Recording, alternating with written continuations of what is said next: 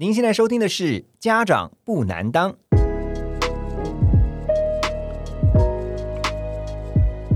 家长不难当是由线上学习平台 Snap Ask 时刻问专为青少年家长们所制作的节目。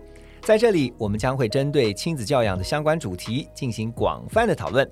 欢迎您和我们一起更了解您的孩子。在教育的路上，Snap Ask 在身旁，家长不难当。Hello，大家好，我是国民爸爸何荣，欢迎大家来到《家长不难当》Podcast 节目。非常谢谢 Snap Ask 时刻问呢，呃，跟我们一起来合作这个《家长不难当》，希望让所有的爸爸妈妈们透过亲子之间关心的议题啊，一起来关注我们的孩子。好，今天呢，这个是大年初二，但是呢，我们不休息，我们一样把我们的节目上架。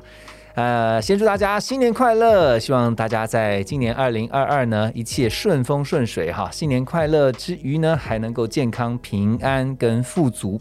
说到了富足，诶，当然就跟钱有关哈。所以今天我们的主题就围绕在孩子的压岁钱，还有他们的零用钱哈，怎么样能够呃，在压岁钱的发放啊，或者是说在零用钱的使用上面呢？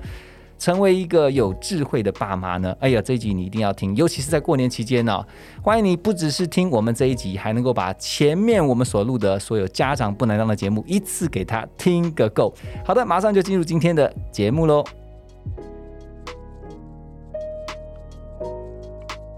好，今天先应景一下哈，这个因为现在是大年初二哈，所以我们要先来欢迎我们的来宾。呃，今天讲到钱呢，其实呢，他真的是专业，而且这个专业到还出书哈，最近出了一本《富小孩与穷小孩：给现代青少年的二十四堂财务思维课》。一起来欢迎人称好哥的好序列，哎，好哥好，哎，很好，新年快乐，新年快乐，新年快乐，大年初二快乐，Happy New Year，希望大家今年哈都能虎虎生风哈，恭喜发财，顺风顺水啊！希望这个疫情这个不要就是又严峻哈，我觉得就是疫情现在大家也都慢慢习惯了，但是好，我们只要平安度过，健康的，然后呢富足就好了，对不对？对对。那今天聊这个钱哈。呃，过年嘛，这个应该这两天哈，压岁钱不少，压岁钱满天飞。哎，可以先问一下，你这个包压岁钱的话，你有因为孩子？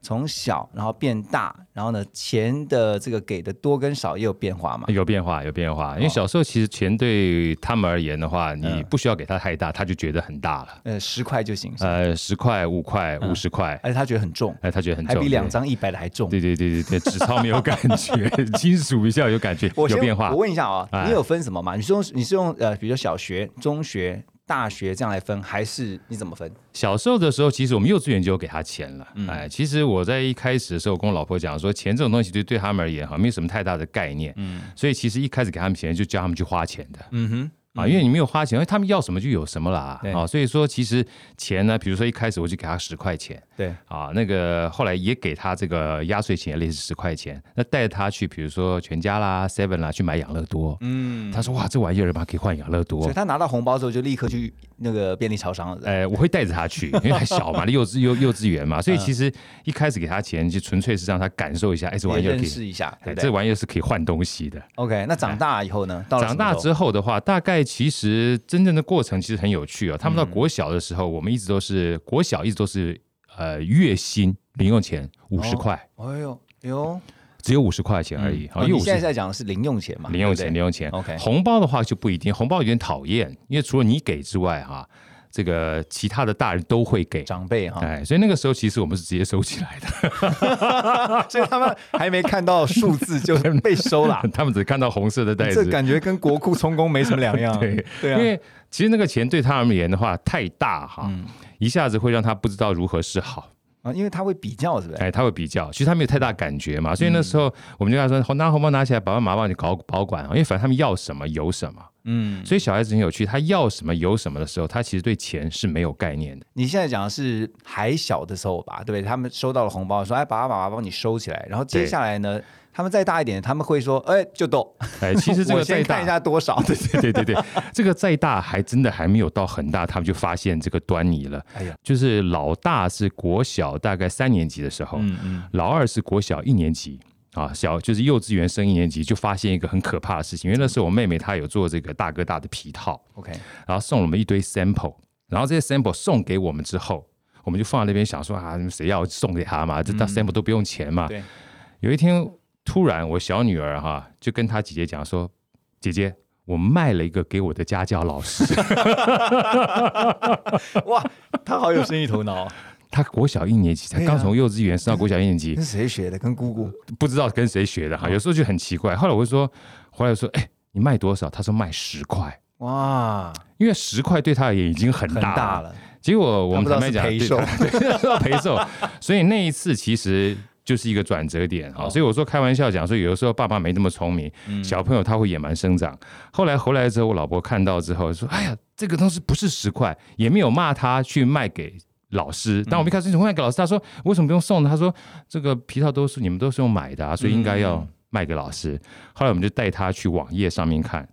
两百块钱，三百块，他豁然开朗。原来这玩意儿基本上不是卖十块而已，跟他零用钱这个五十块比起来，差太多了。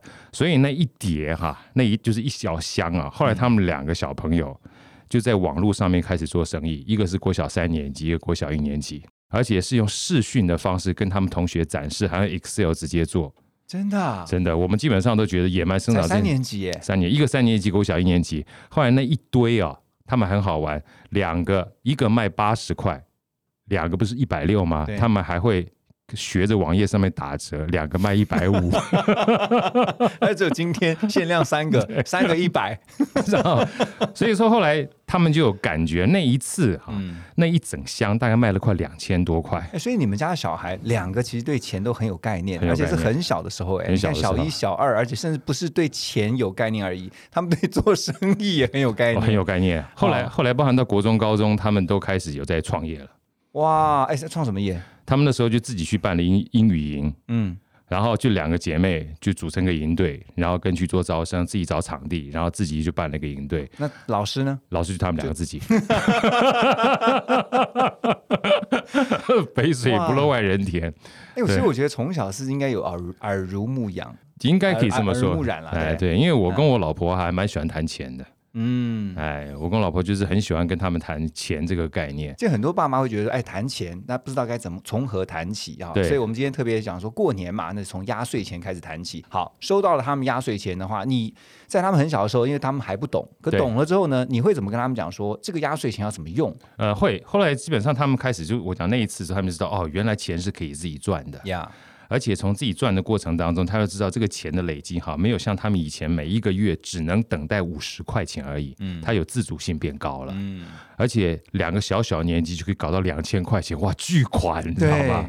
所以这个时候巨款呢，有另外一个现象发生了，他们基本上会去网站上面查各个不同东西的价格，OK，所以这个时候价钱这件事情对他们就有意义了，嗯，所以他们也开始会去买东西，包括我女儿那个老大，他还会在 Instagram 上面。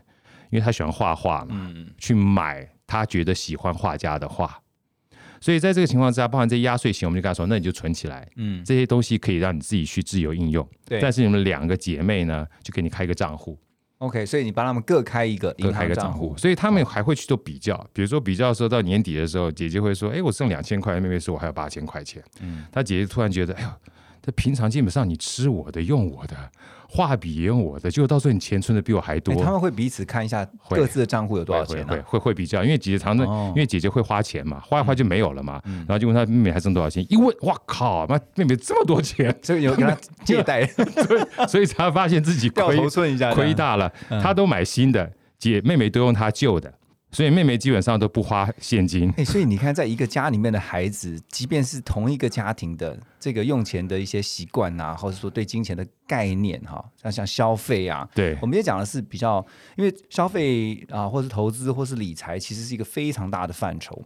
那我们今天特别 focus 在过年哈，跟孩子谈压岁钱，还等一下会谈零用钱啊，因为刚刚你有谈到说零用钱，其实你每个月就是给五十嘛，对。那压岁钱你会告诉他说，比如说这个压岁钱今年的我要怎么帮你们处理？对，大部分我相信像我们家也是这样子，也是从小的时候呢，他们的压岁钱呢，我们先啊统一上缴国库，上缴国库，然后上缴国库呢，后来呢，呃，从他们开始慢慢。懂事哈，我用那个嗨粉啊，懂懂事就用那个对，要 quote 一下，终于发现懂事以后发现说，这个国库呢也没有定期的回报 那个 ROI 什么之类的哈，这个所以呢，他们就会问说，那钱到底哪里去了？呀？所以那时候我们在讲，哦，我们会帮你们开一个，我们家也是开一个账户，就是说各开一个。呀，然后呢，让他们在他们的账户看到数字的增长呀，那他们就会很有感觉，对，跟打电动玩具一样，对，就是开始累积嘛，哈，他就会看到说越来越多，但是呢，如果你开始花的时候，你也看，你也会发现会越来越会变少，对，对不对？对，所以其实从小让孩子对钱培养观念其实是应该的，但是也有人会说，那我应该从什么时候开始让孩子？呃，你们家是从几岁让孩子就认识钱，然后对钱有概念，甚至会对钱有了解呢？嗯，好小啊！我我第一，我记得我第一次带我小朋友去，尤其老老二啦，好，那是老大，我基本上都在大陆嘛。嗯，后来老二的时候回来的时候，常常回来的时候，我就带他去便利超商，所以那个时候大概才三四岁吧。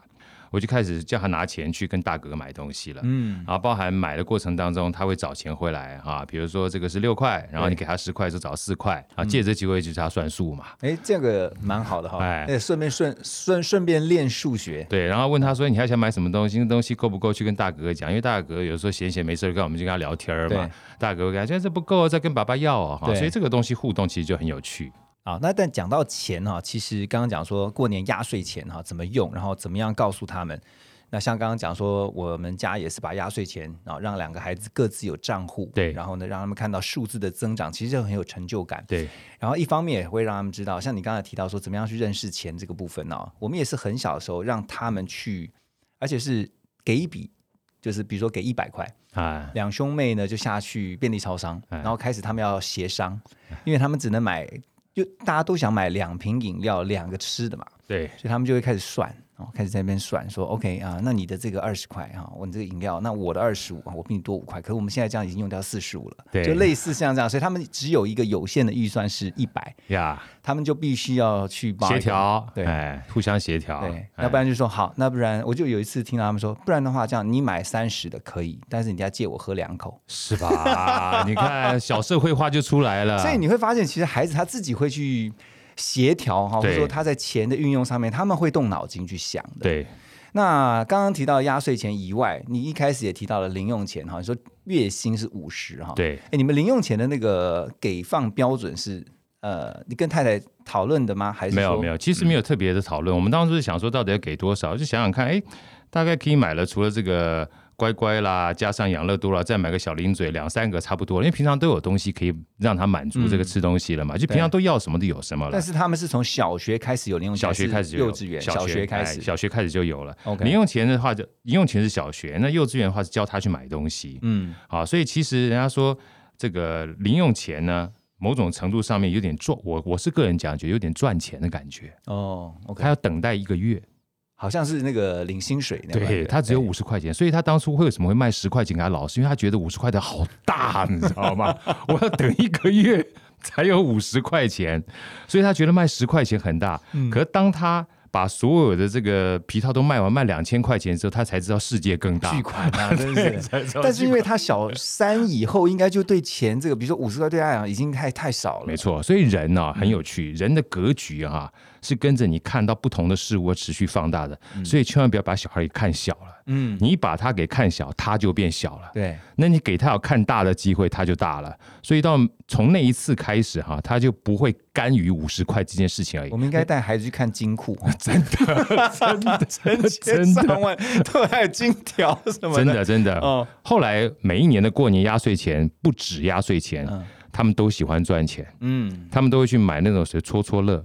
跟抽签的，全部从奶奶家、外婆家跟所有亲戚赚一轮，都可以赚到好好几千块。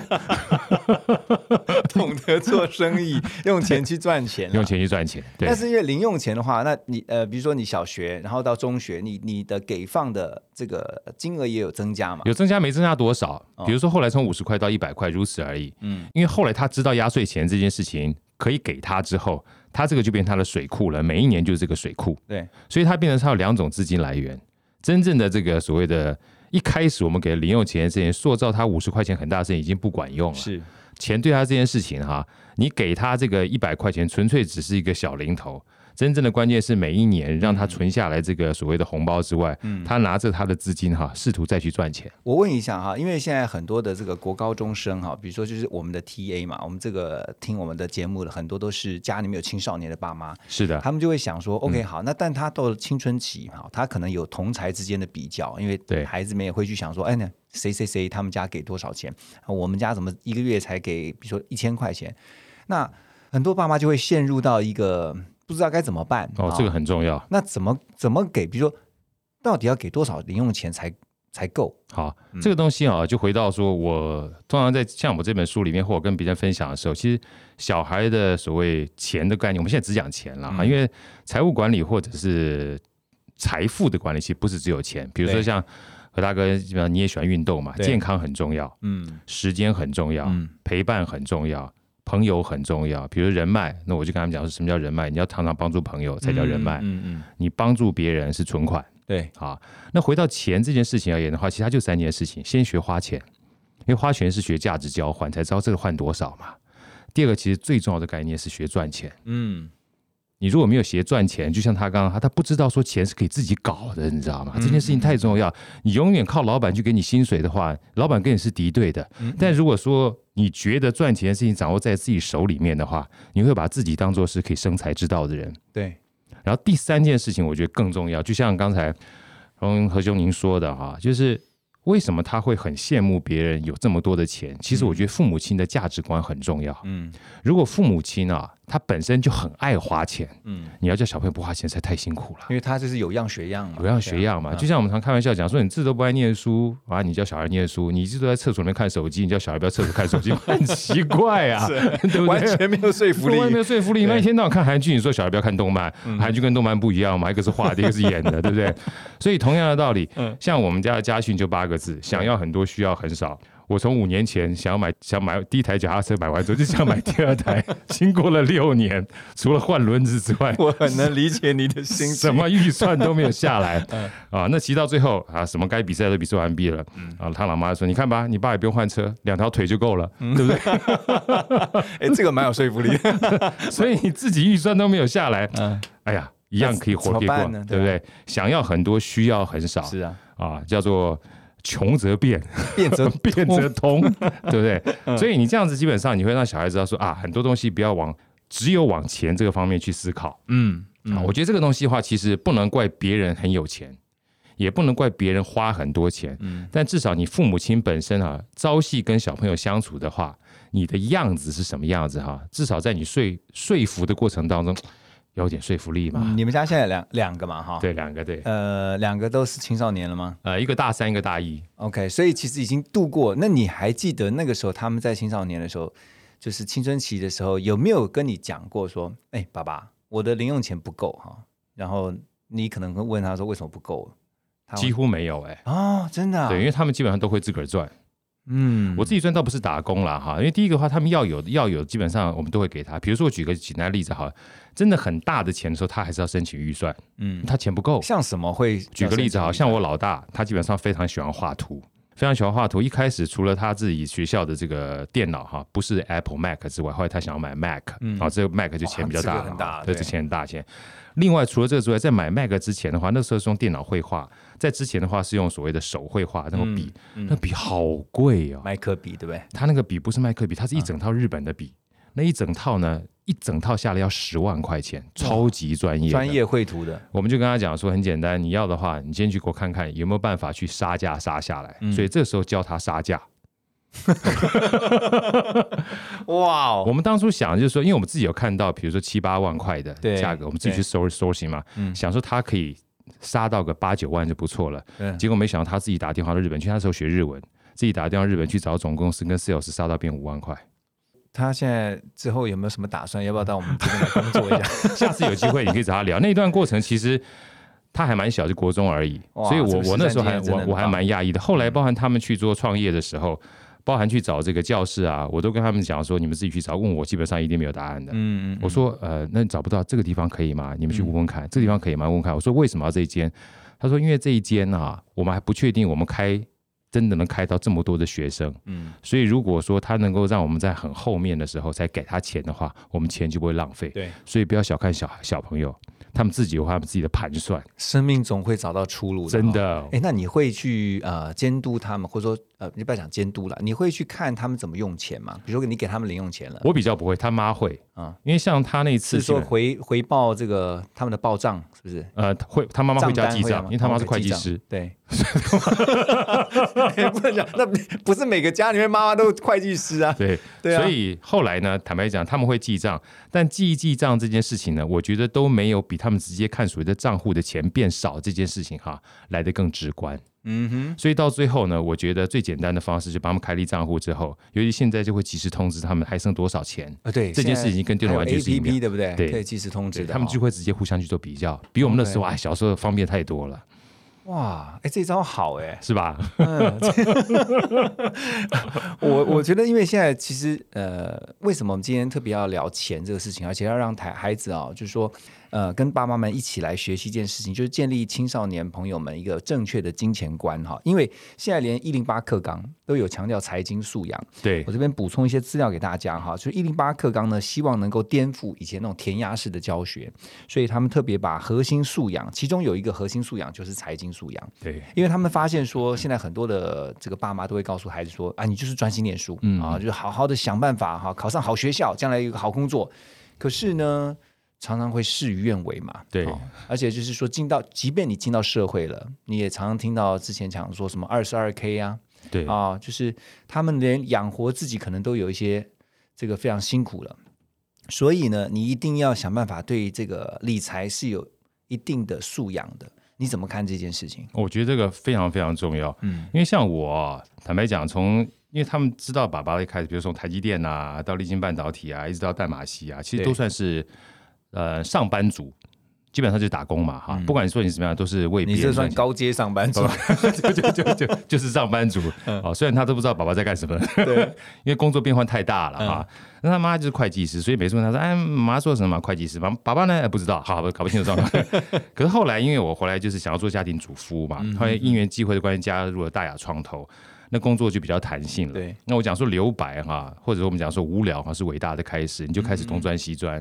后来包含上线上课啦、写书啦，他常常看到爸爸奇怪在家里耍废。然后就可以有钱进来。他没看到你在用心的时候啊，对对我就没在用功的时候也没开来看到。你看何兄比较了解，我就跟他讲说，你爸有在用功啊，对不对？我也常常这样。他们都没有看到我们付出的那个时候啊，没看到我们付出。你看，你有在喝咖啡，但是我们在写书啊，对不对？是，对不对？你以为我们在喝咖啡，但是我们在 input 啊，在学习。我在喝咖啡的时候，脑袋一直在动，在动啊，对不对？对。但他就觉得东西哇，好好，嗯，因为你可以自己掌控自己的时间，嗯嗯，好，我觉得弹性，时间很弹性，可以陪他们啊，然后。再加上他所有的同学都会跟我玩，都我都有他们所有同学的 IG，是啊，他们父母亲都没有，所以你就觉得哇，那个可以另外拉一集来聊。他觉得哇，他连他爸妈都觉得哇，那个好北北好叔叔好厉害。我说因为我很闲啊，所以常陪他们在一起玩嘛哈。所以回过头来，我觉得可以让他们应该是有另外一种选择的思维，如此而已。对，不一定纯粹只要上班。嗯，再加上后来我刚刚讲小女儿开营队嘛，赚钱，嗯，是因为她直接问我问我什么呢？因为她去那个。SAT 嘛，因为是美国学校，SAT 的时候去补习，我们交补习费，她看那个补习费爆高，哦，超高，就就两三个礼拜就好几万，这样。他突然再回去算一下他们班上的学生，他就惊觉说：“妈妈，我老师就上这么两三个礼拜，一整个暑假就赚这么多钱吗？” 他会算数，这算数不用高深的数学。嗯，他他就那时候跟我讲，高二他就跟我讲说：“爸，我要开英语营队。”我立刻不加思索说：“好。”哎，他真的是一个很很会举一反三的，对，就是立刻知道这个 model 之后，他就会去把它拿出来应用一下。对，想赚钱嘛，嗯，因为他不想念书嘛。后来每次跟我讲，后来考上大学，他有硬考上的。我说硬考上也算不错，成绩也算很好，跟姐同样学校。他说啊，这个这一集不要给我老婆听到哈。后来后来他，但是我事实上真的这样觉得，他就会讲说啊，爸这个。嗯，念书好辛苦，我说你还是要好好念呐。你有本事的话，你现在目前在大一、大二、大三哈，你把 YouTube 做超屌，因为他喜欢做 YouTube。他现在在做，对不对？有在做，他说喜欢做赚钱。我说你赚钱赚到每一个月哈，都一两百万，我不是讲年薪的，我说一两百万的时候，你就拿着这个薪水回来跟你妈说，我想要休学，嗯，对不对？你自己也很开心，自己有很成就感，嗯，对不对？你就跟那个比尔盖茨一样嘛，这么厉害，做车库创业不是很酷吗？对，你不要现在什么都没有，然后你就想停学，然后停学之后。妈妈也不支持你，然后又没赚到钱，你自己就很悲哀，不是不好吗？爸爸支持。不过我觉得这个听到这边哈，其实我觉得因为每个孩子都不一样，对，我觉得最重要还是要回到说你了不了解你孩子是什么特性，哎，这个很重要，类型的，没错，这个很重要。对啊，比如说像讲到钱这个事情的话，你一定要知道说他基本上他一定要有这个。财务商数啦，没错，没错，因为我们常常讲说他的这个智商啊，还有他的情商，甚至还有什么逆境商数，对逆商。可是未来的孩子，其实他们要面对的是说他的财务商数要没错，要很高，没错，一定要建立自己的财务商数。你会有什么建议给他们？就是说怎么去培养他们的财务商数？我我觉得这件事情又回到我刚刚讲的哈，父母亲你不要去要求培养你小孩的财务商数，嗯，你先培养自个儿的财务商数，因为父母亲。比理论上应该比老师还更接近小孩才对，包含陪伴，嗯，所以你自个我刚刚说了嘛，你一天到晚基本上在厕所耍手机，你叫你小孩不要耍手机，坦白讲，只有反叛，反叛是因为你为什么你说的跟我做的是不一样的，对。所以要培养财务商数这件事情，我开玩笑常讲说，我写这富爸富小孩跟穷小孩，不是写给小孩看的而已啊。嗯嗯嗯，我里面开宗明义就是爸妈要先看的，真的，先从爸妈改变开始。对啊，你爸妈都不看，就像我跑步跑了五个五年之后，我小女儿才说爸陪我跑步好不好？她说完的第二天，我们就每天早上五点钟四点半起来，五点钟开始起跑。嗯，跑了不到一个月之后，她从八分数、七分数、六分数、五分数。然后在傻不愣登、搞不清楚情况下，就被我带去峰贵这些跑步，才跑两个礼拜。哎呦，然后就加入他们学校校队了。所以很有趣的现象是，如果家里哈，坦白讲，你一个父母亲没有这个样子的话，你说你要要求小孩怎么培养？对，你自己基本上都做不到。所以我们常讲一句话，说改变自己就改变全世界嘛。你自己都改变不了，要求别人是痛苦的，痛苦的根源。所以我开玩笑讲说，父母亲千万不要觉得说啊，我现在做不好，做不才好。嗯嗯，做不好，你从做不好变到做好的话，就小孩的榜样了。因为你有成长嘛。对你有成长啊，你陪着 你陪着小孩一起成长。我我我之前还听到一个笑话，就是说那个一个爸爸就跟他的儿子讲说。你现在真的要好好的念书，好好的用功哈！你如果真的好好的用功，好好念书，有一份好的工作，将来真的就会好好的有一份很好的收入。对啊，然后呢，他就看他爸爸说：“爸爸，你不是也很用功吗？对啊，你现在不是也很好好工作？被酸。对对对，就是就是，我们都会把这个期望哈，就是好像放在我们的孩子身上，但是没有想到说，其实我们可以先从我们自己做一些改变。”真的，特别是对钱，你想要钱这个事情的话，其实，在理财上面，不管是说你赚钱也好，或省钱也好，你的消费、你的理财，其实你都可以先做一些调整跟改变，让孩子看到。对。对不对？这这个东西我我太有感觉，就像我刚刚一直在强调，也希望这个家里人听到。我一直想买第二台车，已经买了快想要六年了。因为每次老婆就说：“哎，你你有几个屁股？你不要利用我们的节目跟你老婆说 你要买车，这样这样喊话会不会太明显了？”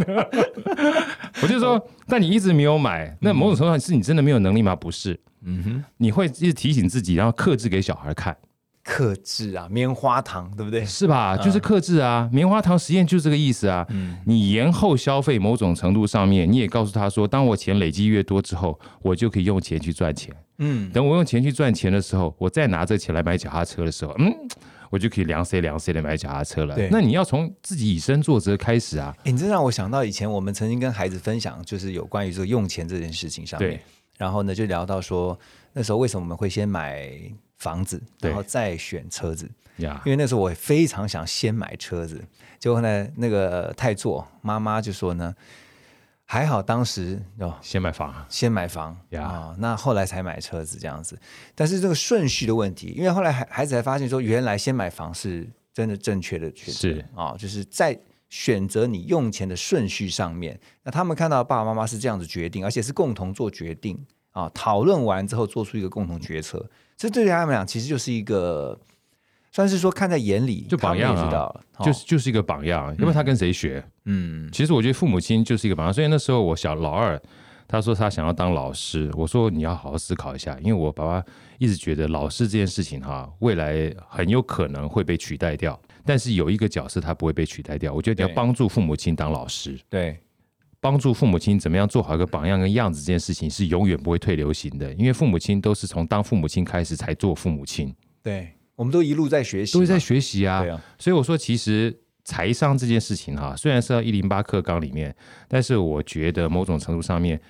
不要忘记，我们是那个时候没有一零八课纲，嗯，我们都是长大之后才开始工作的，对。所以为什么这本书叫做《富小孩与穷小孩》？大家一听就知道跟另外一本书很类似，《富爸爸跟穷爸爸》。是。所以《富爸爸穷爸爸》那个书在二十一年前出来的时候，就让我基本上有很大的感触。嗯。他的这个财商的概念哈，影响我巨大。嗯。所以我才想说，基本上身为爸爸跟妈妈，要培养出一个富小孩跟穷小孩的话，最简单的方式叫做一起跟共同。嗯哼，这样坦白讲的话，富小孩跟穷小孩，你要他变成一个富小孩，你就应该会变成一个富爸爸。你不一定要变成富爸爸，对，但是要富爸爸的思维。你刚刚讲到一个重点，我就想要问的是说，那你这边你讲说富小孩与穷小孩啊，就像我们之前听到穷爸爸、富爸爸，对，他最重要的关键在于那个 mindset，就是那个思维，没错。觉得这个思维就是说，嗯，有钱或者没有钱，那个思维的关键是什么？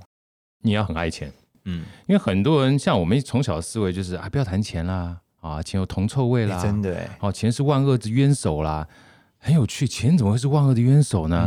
对不对？坦白讲，钱很重要，钱是一个中性的资源呐。嗯所以如果你不爱钱，就像我们讲吸引力法则，如果你不爱钱的话，他根本不会靠近你。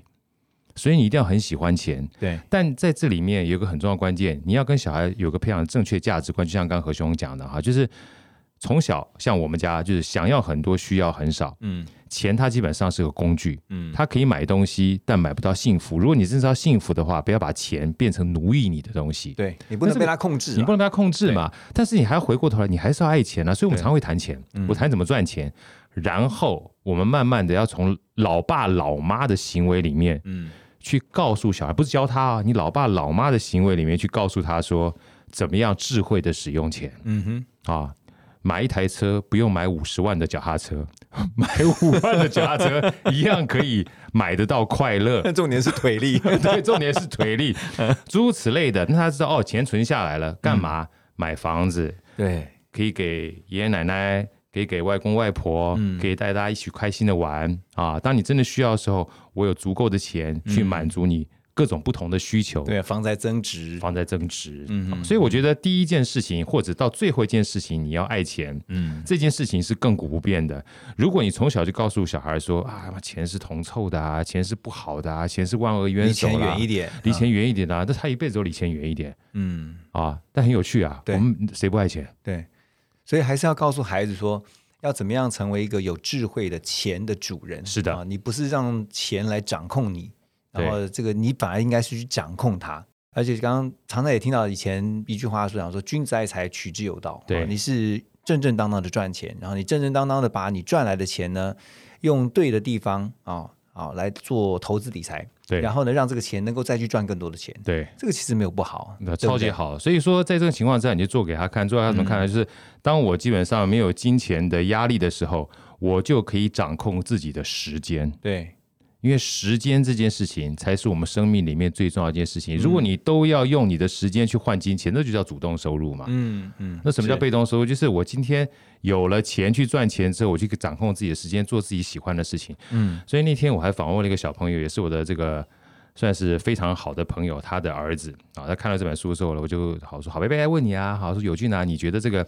呃，你看完这本书，你最大感受是什么？我很难想象，国小六年级啊，他跟我讲的答案是说，呃，好，贝贝，我最喜欢被动收入跟主动收入。哇！我一听完说，哇妈，不是忽悠我吧？我就问他，什么叫被动收入跟主动收入？他说，主动收入就是用脑力跟劳力去赚钱。对。被动收入就是用钱去赚钱，哇！我基本基本财商已经到硕小六哎，小六已经到硕士班了。我又问了一个陷阱的问题，你听听看啊，我兄听听。那我就问他说：“那你喜欢被动收入还是主动收入？”关键来了，那我他的答案连他爸都压抑到。他说：“嗯，当然，我希望的话是有很多的钱哈，用钱去赚钱，有很多的被动收入。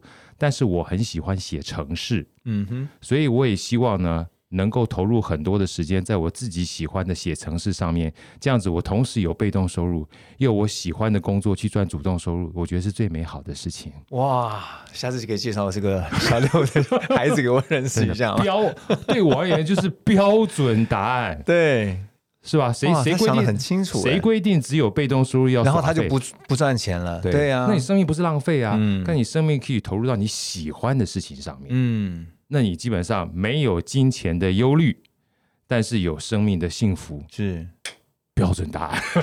我觉得这一集真的好精彩啊！因为呃，之前也是因为这个访问的关系哈，认识了好哥，然后我觉得在呃孩子们用钱，特别是青少年朋友。因为我觉得在青春期的孩子们开始就会跟同才做比较，然后呢，不管是他们个人或是那个呃自己的家庭背景哈，其实他们都会比较，会陷入到一个会去看我自己有什么，别人有什么的一个状态。那这些东西当然都会跟钱有关，对。可是怎么样让孩子能够有一个比较健康的金钱观？啊，不是说每天就是啊把它败光花完啊，这样这样就好了，而是有一个比较健康的一种消费啊、理财啊，还有就是处理钱、管理钱的一种观念跟方法。那还是回到刚才小豪哥有特别提醒所有的爸妈们哈，其实我们可以从我们自己做身做起啊，因为当我们自身是属于呃在用钱上面是，比如说用在高刀口上，或是我们会去量入为出，但是呢，不是因为这个钱比较。金额比较高，所以就不花，而是看他花之后的价值在哪里。对，好，让这些呃孩子们从生活当中就可以看到爸爸妈妈如何用钱，对，如何赚钱，也如何花钱啊，这些啊，所以嗯，孩子们自然而然就会养成自己的这种金钱观。对，尤其在这边，我还要再特别提一个我觉得很重要的关键，像我们刚刚讲说，哎，好像不要乱花钱啊，但也不要特别去仇富。嗯啊，因为就像我们跟小孩讲的，举个例子哈，比如说像何何大哥，你在银行账户里有一亿，嗯啊新台币，嗯，那一亿新台币是你之前，呃，这事实上可能不，可能是一亿美金了。但你放在银行里面呢，这是你过去辛辛苦苦累积赚的钱。是如果今天每一年年利率是一趴的话，你一年哈什么事都不用干，叫被动收入就一百万了。嗯。那这个东西是你可以犒赏你自己的钱，所以你拿一百万去买任何的奢侈品，这都是值得的。嗯，因为你曾经过去辛苦过。但今天如果我是一个初出社会的毛头小伙子，我看到你这种消费，我就要学你的话，那基本上。就忘记了本质上钱的不同。对，一个叫做主动收入。今天我一年薪如果只有五十万，我要花两年用我的生命去换，才换到那个一百万的奢侈品。对。但你是因为过去曾经辛苦过了，你在犒赏你自己。嗯。所以这时候我们会告诉小朋友说，别人买好的东西，你要理解他是从他过去曾经辛苦努力过之后，嗯嗯，他才能够享用这个东西。那你要有延迟消费，或者我们刚棉花糖实验，是是，你就可以。就是少小好努力，老大不伤悲。嗯，对，